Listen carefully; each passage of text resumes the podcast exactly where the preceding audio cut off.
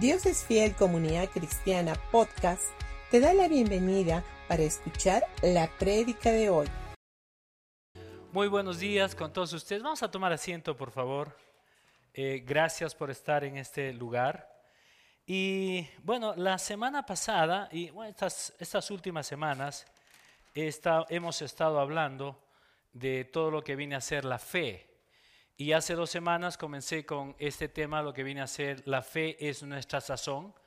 La semana pasada igual. Y voy a continuar porque me quedé, eh, me faltaban dos puntos más. Pero la semana pasada habíamos hablado que cada uno es responsable de lo que creemos. Ahora, tú eres responsable de las cosas que tú crees o no.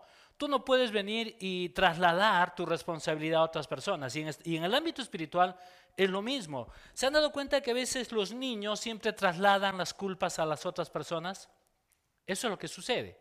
Pero una, una, una persona ya madura, una persona que ha crecido, no, no, no, no es de que traslada sus culpas, sino que asume su responsabilidad. Y es igual que la fe, porque la fe es la responsabilidad de cada uno de nosotros. Tú tienes que usar. La Biblia dice de que Dios, Dios nos ha dado una medida de fe a todos nosotros. ¿Y sabes por qué nos ha dado a todos nosotros? Porque en primer lugar, Él quiere que nosotros creamos que somos únicos. Escúchame, ¿ah? tú eres único. Cuando tú, cuando tú recibes a Jesús como tu Señor y Salvador personal, la Biblia dice de que Dios nos da una medida de fe. Esa medida de fe que Dios te ha dado a ti, es una medida de fe única. A todos nos ha dado la misma medida de fe. Nadie puede decir, este, el pastor tiene más fe que yo, o el, o, ujier tiene más fe que yo, o, fulano tiene, o fulano de tal tiene más fe que yo. No, todos tenemos la misma fe, solo que tenemos una fe que es única. Ahora, Dios sabe que tú y yo vamos a tener dificultades en la vida. Van a haber situaciones complicadas, sí. Pero en esas situaciones complicadas, Dios te ha preparado y te ha capacitado para que tú puedas pasar esa dificultad, esa prueba. ¿Por qué? Porque tú dentro de ti ya hay una, una habilidad y una capacidad para que tú puedas ejercer tu fe y tú puedas salir adelante y ser un victorioso. Por eso es de que lo que nosotros tenemos que hacer es aprender a crecer en el conocimiento de Dios.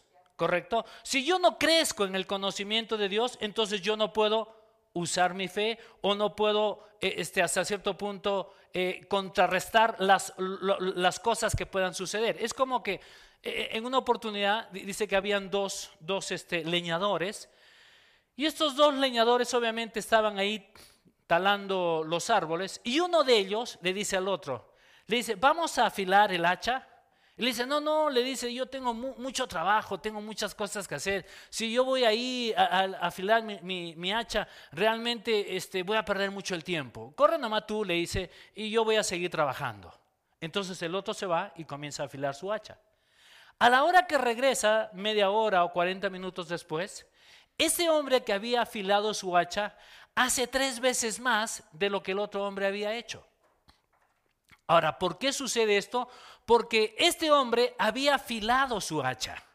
Este hombre tenía que, había pasado un tiempo afilando el hacha y a la hora que él va a hacer el trabajo, obviamente le es más fácil.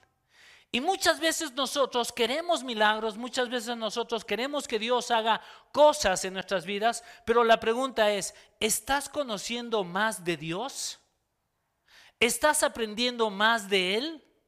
Estás tomando tiempo para que realmente tú puedas estar eh, confiado en que a pesar de que hay circunstancias, que hay adversidades, que hay situaciones, tú, tú has puesto tus ojos en el Señor y que a pesar de todo esto, tú eres más que victorioso en Cristo Jesús.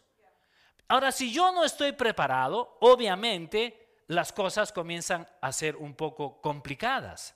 Por eso es de que es importante que nosotros tenemos que aprender, el punto número dos que habíamos visto es, tenemos nosotros que aprender a vencer los retos que podamos tener. Pero si yo, primeramente, no estoy capacitándome, yo no estoy conociendo cada vez del Señor, dígame cómo yo puedo vencer mis retos. Es imposible, no podría hacerlo. Es igual. A veces yo, yo me pregunto, ¿por qué David, por qué David, o por qué Dios tuvo que llamarlo a David y lo había y David viene, viene, este, viene todo un conflicto este, en toda esta nación y Dios lo llama a David y le dice, David, ven tú, ahora corre donde están tus hermanos y tú vas a matar a un gigante. Ahora yo siempre digo, ¿por qué David fue elegido para matar a un gigante? Yo creo que este muchachito, cuando estaba en las montañas, cuando estaba pastoreando, no estaba sentado.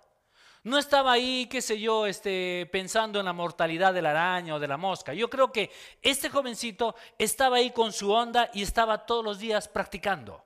Una hora, veinte horas, una semana, un mes. Este joven estaba siempre practicando su onda. Y no solamente eso, sino que él estaba teniendo una relación con Dios.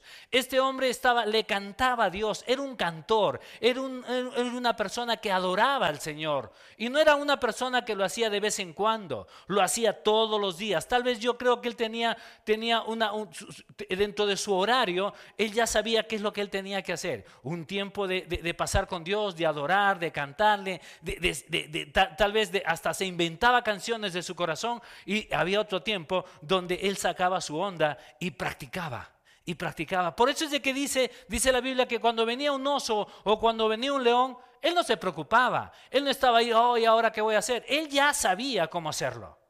Ahora, cuando Dios lo llama y le dice, David, tú eres el hombre capacitado que vas a ir y vas a matar a un gigante.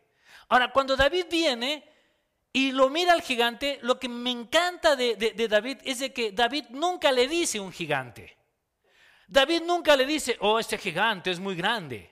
Oh, si realmente hay que tenerle miedo. No, simplemente lo ve y dice, este es un filisteo incircunciso. O sea, lo ve como nada. Es más, lo ve como que sí es algo más. Inclusive ese gigante, cuando él sale, obviamente ya entran al lugar de batalla, ese gigante viene y le dice, ¿tú crees que yo soy perro? Yo creo que ahí David dijo, no, no, no creo, eres un perro. ¿Correcto?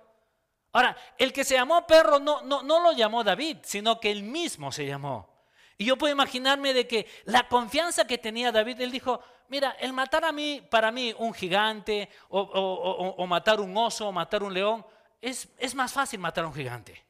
Porque definitivamente que no, no voy a fallar. Porque el oso y un gigante se pueden mover rápidamente. ¿verdad? Pero eh, el, oso y, el león se mueven rápidamente. Pero yo creo que dijo, ese gigante es grande, estático, va a venir contra mí y yo lo mato. Ahora, ¿por qué sucedió todo esto? Porque simplemente él estaba preparado. Y muchas veces nosotros queremos victoria, muchas veces nosotros queremos que las cosas sucedan en nuestras vidas, pero la pregunta es, ¿te estás preparando en este tiempo?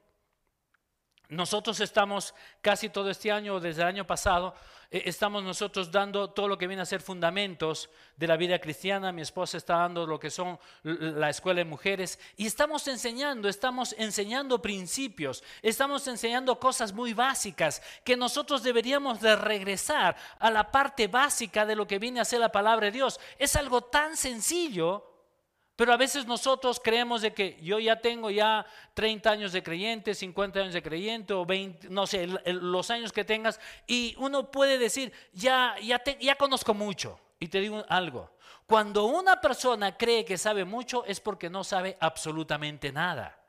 Por eso es de que nosotros tenemos que estar, tenemos que estar capacitándonos, capacitándonos, capacitándonos, capacitándonos, porque cuando yo estoy capacitándome siempre, entonces estoy creciendo. Una persona que no se capacita no crece. Es igual en el ámbito eh, secular, los profesionales no están solamente dicen, eh, acá tengo mi título y tengo una maestría o un doctorado y ahí me quedé. No, si alguien piensa, de esa manera, te digo una cosa, en menos de un año, todos tus títulos ya no sirven para nada. Es así de simple. anteriormente, obviamente, uno podía quedarse con el título y decir, bueno, soy, soy, soy, tal cosa y, y, está bien, y eso te servía por años. Pero en este tiempo que todo es tan rápido, que todo se mueve, si tú no te estás capacitando, en, en, las cosas que tú estés haciendo. Si tú eres un vendedor, si eres un maestro, si eres un, no, no sé, en el área donde tú te estés moviendo, si tú no te estás capacitando, entonces tú no estás creciendo. Entonces lo que nosotros tenemos que hacer es crecer. Y para poder crecer yo tengo que ser intencional. ¿Qué es lo que quiero hacer? ¿Quiero tener un éxito en la vida?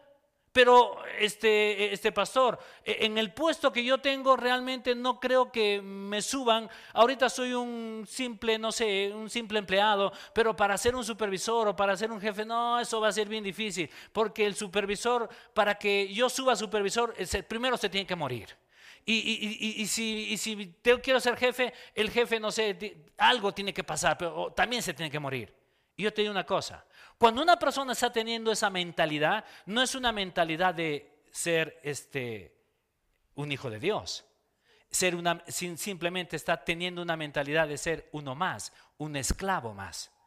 Una persona que es hijo no piensa en las imposibilidades. Una persona que es hijo piensa en lo que puede hacer. Y eso es parte de lo que viene a hacer la fe. Por eso dice que el punto número cuatro dice, hay un riesgo que pasaremos por la fe y no nos avergonzamos. En Romanos capítulo 4, versículo 17 y, 18, y al 19 dice, te he, puesto por, te he puesto por padre de muchas gentes delante de Dios a quien creyó, el cual da vida a los muertos y llama las cosas que no son como si fuesen. Él creyó en esperanza contra esperanza para llegar a ser padre de muchas gentes, conforme a lo que se le había dicho, así será tu descendencia. Y no se debilitó en la fe al considerar su cuerpo que estaba ya como muerto, siendo casi de 100 años o la esterilidad de la matriz de Sara. Ahora, la Biblia dice que la esperanza no avergüenza. La sazón de nuestra fe es la paciencia y el riesgo es la vergüenza. Ahora, es interesante en todo esto. Nosotros tenemos que, ojo, nosotros no, no, nosotros no usamos nuestra fe para evitar la vergüenza, sino simplemente la gente de la Biblia dice que ellos creyeron y se arriesgaron hasta cierto punto. O sea que la fe es un riesgo. ¿Qué hubiera sucedido si de pronto este eh, Noé hace el arca después de muchos años, trabaja duro, y llega un momento en que termina el arca, todo linda, preciosa, junta a todos los animales y no llueve. ¿Qué hubiera hecho Josué si él hubiera dado las siete vueltas a Jericó durante los siete días que Dios le había dicho y va y canta y, la séptima vuelta tocan, las, tocan las trompetas, hace todo lo que Dios le había dicho y no se caen los muros? ¿Qué hubiera pasado si Abraham, después de haber anunciado tanto al hijo prometido, no llegara? Hubiera sido hasta cierto punto, todos ellos hubieran caído o, hubieran, eh, se hubieran, eh, eh, hubieran sido personas que tal vez estarían avergonzados o estarían ridiculizados. Pero sin embargo, ellos se arriesgaron. Por eso es de que la fe, ¿qué cosa es? La fe es riesgo. La fe es que nosotros tenemos que tomar riesgos. Si tú crees de que la fe no es riesgo, entonces yo te digo una cosa, estás totalmente equivocado. Imagínate a María, a la Virgen María. Era una muchachita tal vez de, 17, 18 añitos, jovencita, una adolescente, y de pronto, ojo, ella estaba comprometida con un galán. Era el amor de su vida. José también la miró y dijo, wow, este es el amor de mi vida. Y de pronto Viene el ángel, se le presenta, le dice, María, eres bienaventurada entre todas las mujeres, así de que a partir de hoy día ah, a, va a suceder algo. Vas a quedar en estado. Imagínate, en estado la mujer feliz, muchacha, jovencita, crédula, le dice, wow, estoy en estado, y comienza eh, obviamente ella a hacer su vida normal, y de pronto se encuentra con José, y viene y le dice, José, mi amor, mi galán, quiero contarte algo. Se me presentó un ángel y quiero decirte de que este ángel ha dicho que yo va a bajar el Espíritu Santo y voy a quedar en estado. En otras palabras, estoy en estado. Imagínate qué hubiera sucedido. Ahora imagínate tú como hombre. Tú le creerías, tú, dirías, quiero conocer ese ángel, ¿verdad? ¿Por qué? Porque no me vas a venir acá a decirme, a contarme un cuento chino. para que una mujer que en estado no viene pues del aire, algo has tenido que hacer. Pero sin embargo, dime, ¿la Virgen María corrió un riesgo? Sí. Se corrió un gran riesgo. José, inclusive siendo un hombre que la, Biblia dice que era un hombre íntegro, que era un hombre compasivo, que era un hombre piadoso, este hombre pudo haber, se pudo haber levantado y pudo haber dicho, María, ¿qué, ¿qué es lo que me estás diciendo? Yo no puedo creerte tremenda cosa. Así es de que te voy a dejar secretamente, no quiero que te maten, nada, pero yo me voy porque yo no he hecho nada contigo. Y sin embargo, María agarra y dice, no, esto es lo que ha sucedido. Y obviamente se le presenta un ángel en sueños a José y José le cree. Ahora dígame, José tuvo que creerle al ángel. En otras palabras, tuvo que, asumir esa paternidad, aunque él no era el padre, pero él dijo, voy a correrme este riesgo. Eso es fe. Fe es riesgo. Fe es que cuando tú estás vas caminando por la vida y de pronto algo no sucede o parece que no sucediera. Pero sabes que eso es parte de la fe.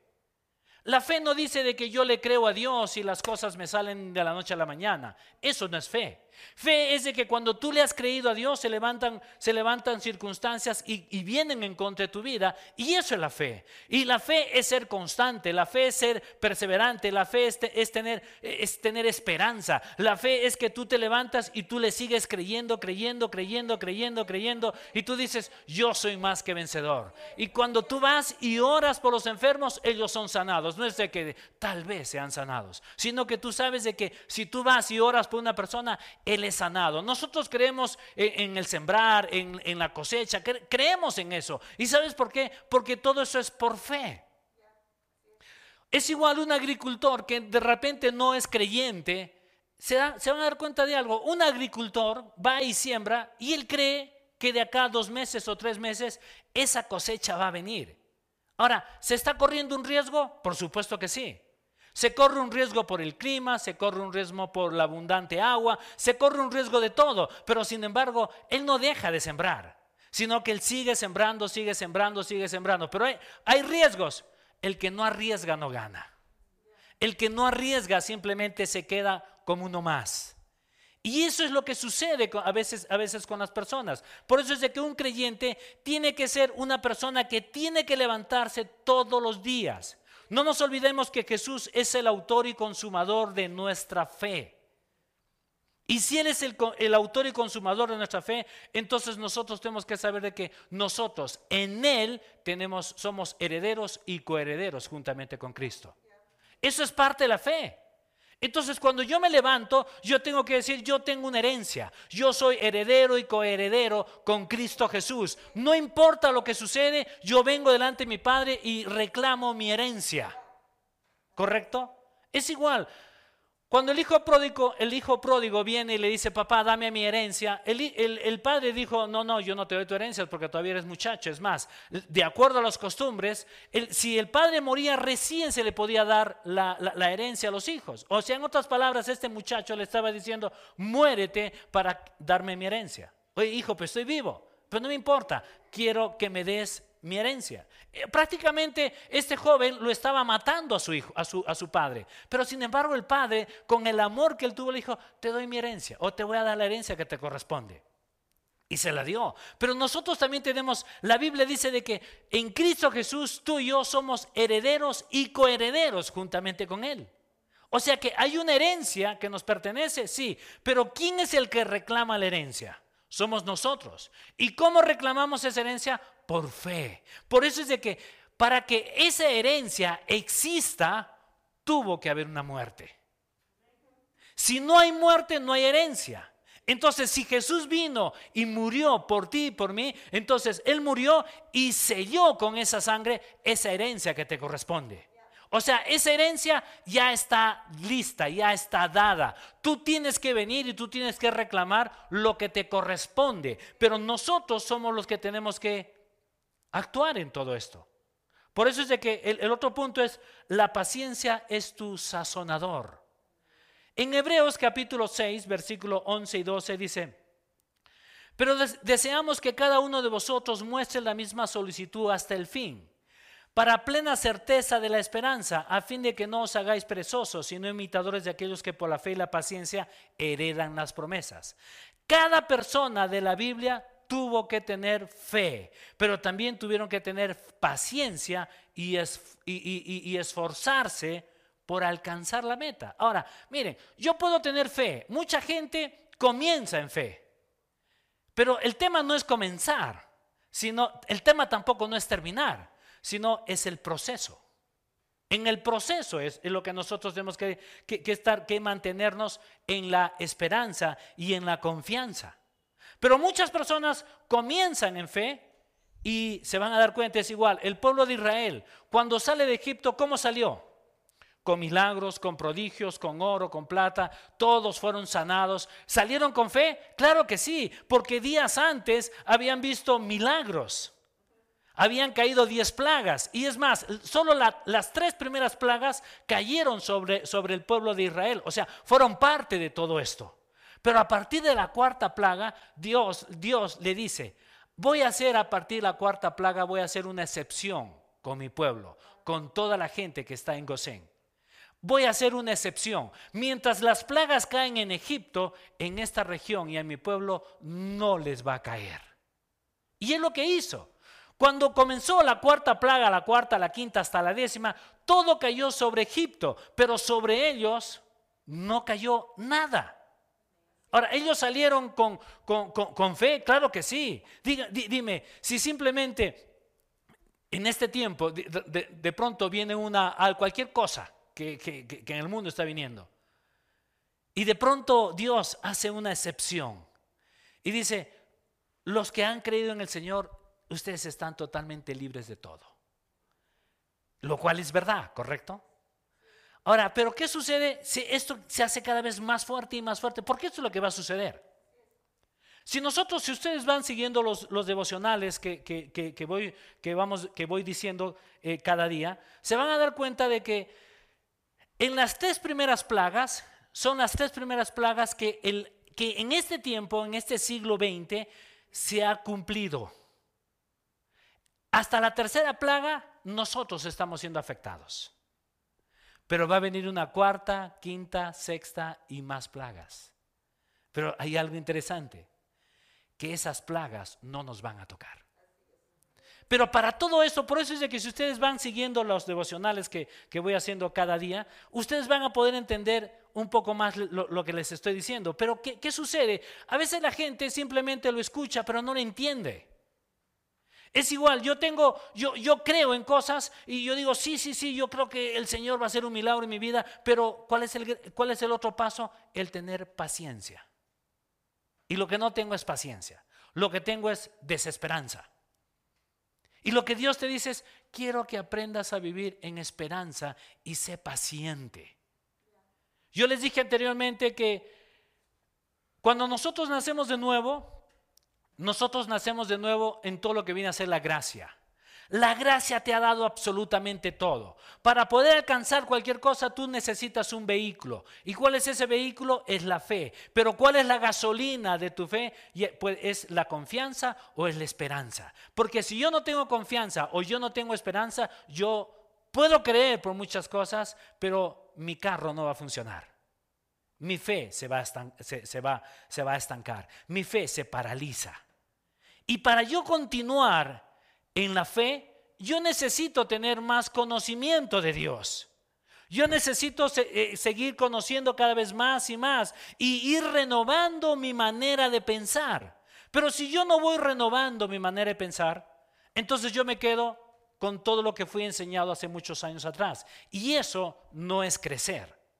Crecer es cuando yo estoy en pleno crecimiento y renovar. ¿Se han dado cuenta que hace muchos años atrás, cuando yo estudiaba eh, en la universidad, obviamente a veces yo escucho a los, a los, a, los chicos que están estudiando contabilidad y a veces les pregunto, ¿y, ¿y, llevaron eso y aquello? Y cuando yo les voy preguntando, hay cosas básicas que no cambian en la contabilidad, pero hay otras cosas que ya cambiaron.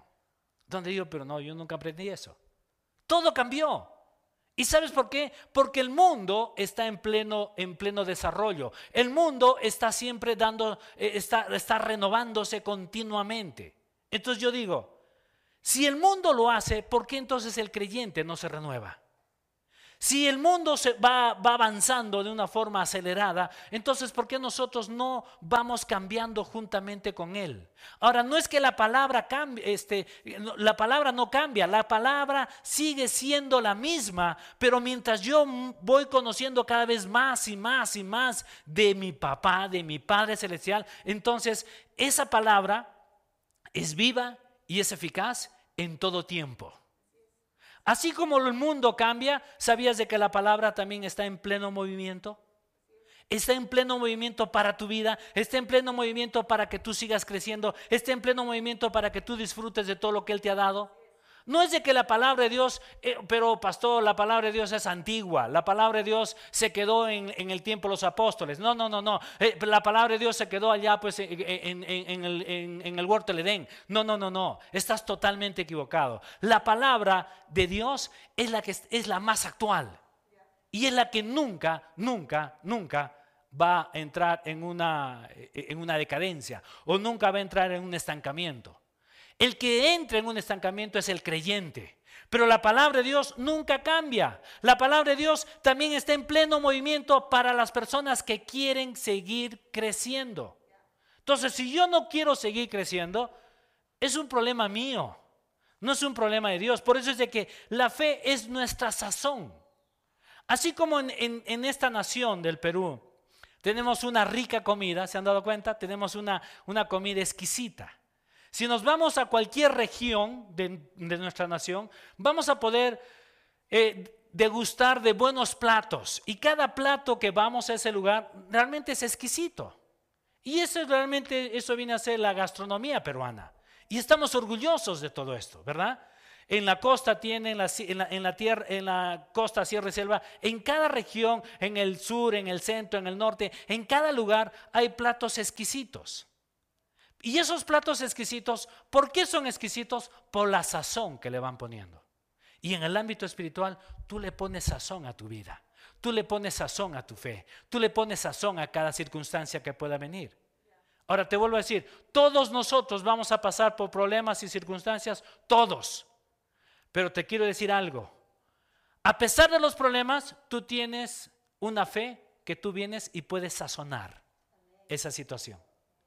Pero es una situación muy complicada. Sazónala pues. Tú tienes que venir y echarle el sazón que tú quieres.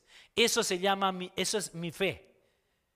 Es igual, pero si, si y hay algo que, que no me está gustando, ¿sabías de que tú también tienes, eres el sazón, eres la sal de la tierra? Porque tú puedes salar cualquier cosa, como también puedes bendecir cualquier cosa.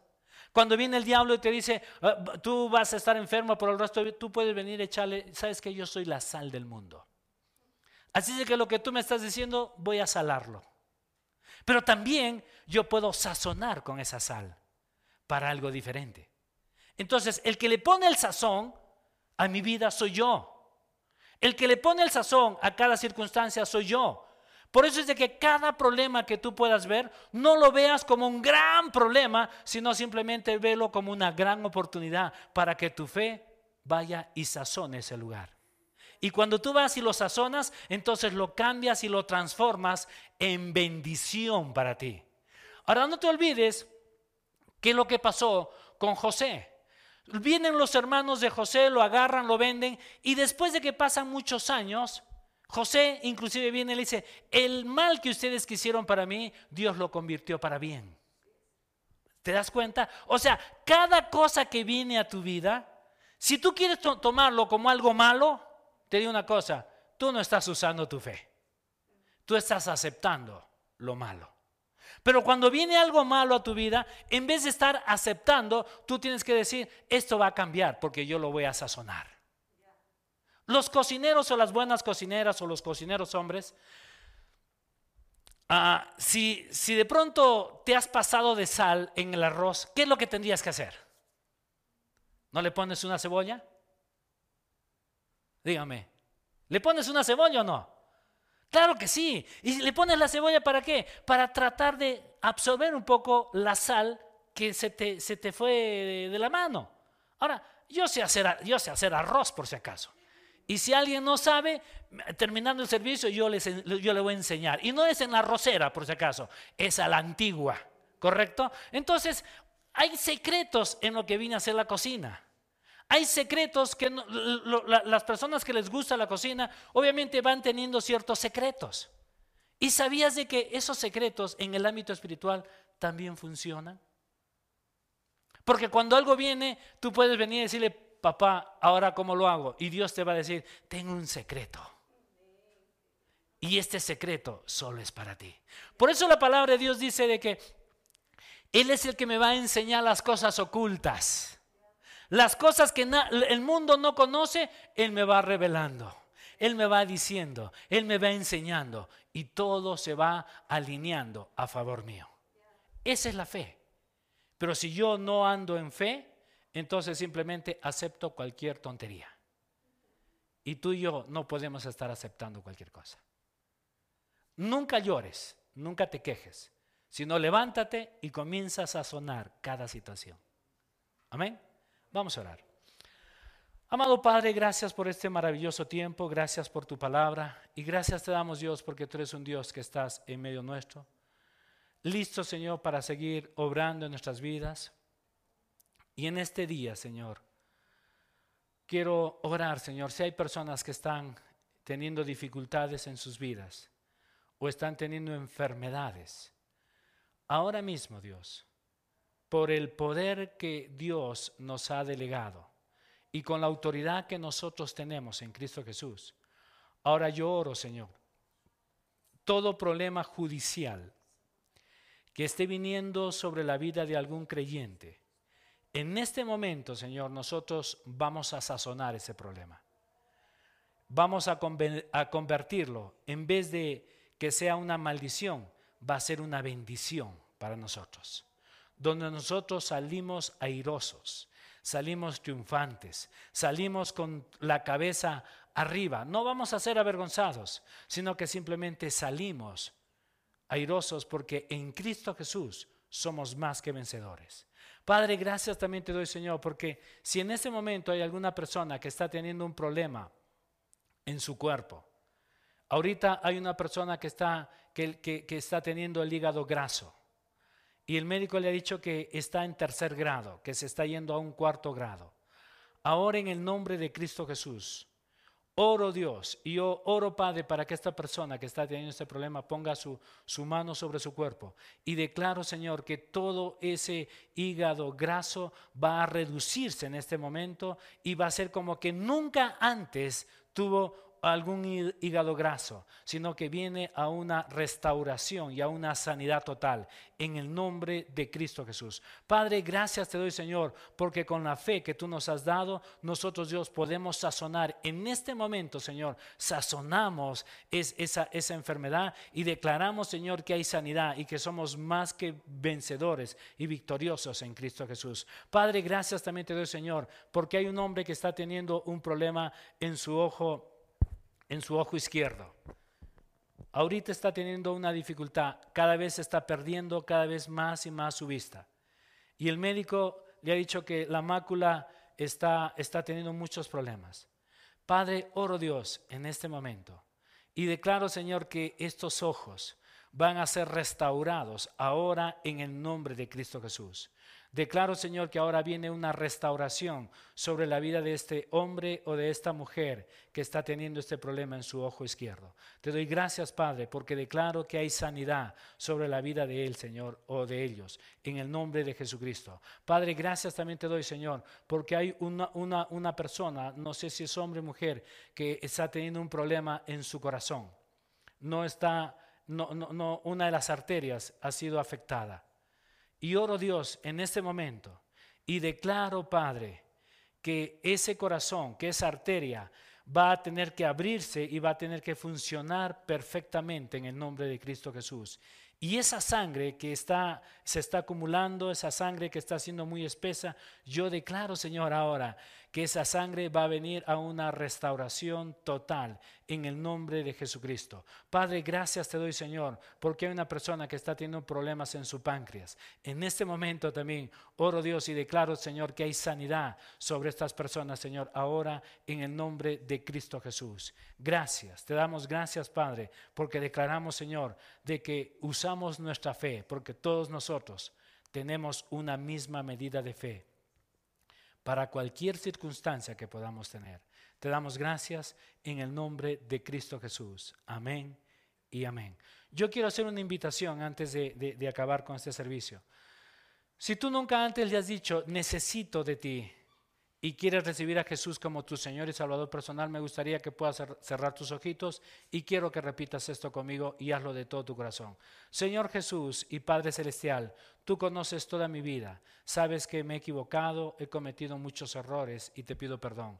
Necesito de ti. Yo te reconozco como mi Señor y como mi Salvador. Te doy gracias, Padre, en el nombre de Cristo Jesús. Amén y amén.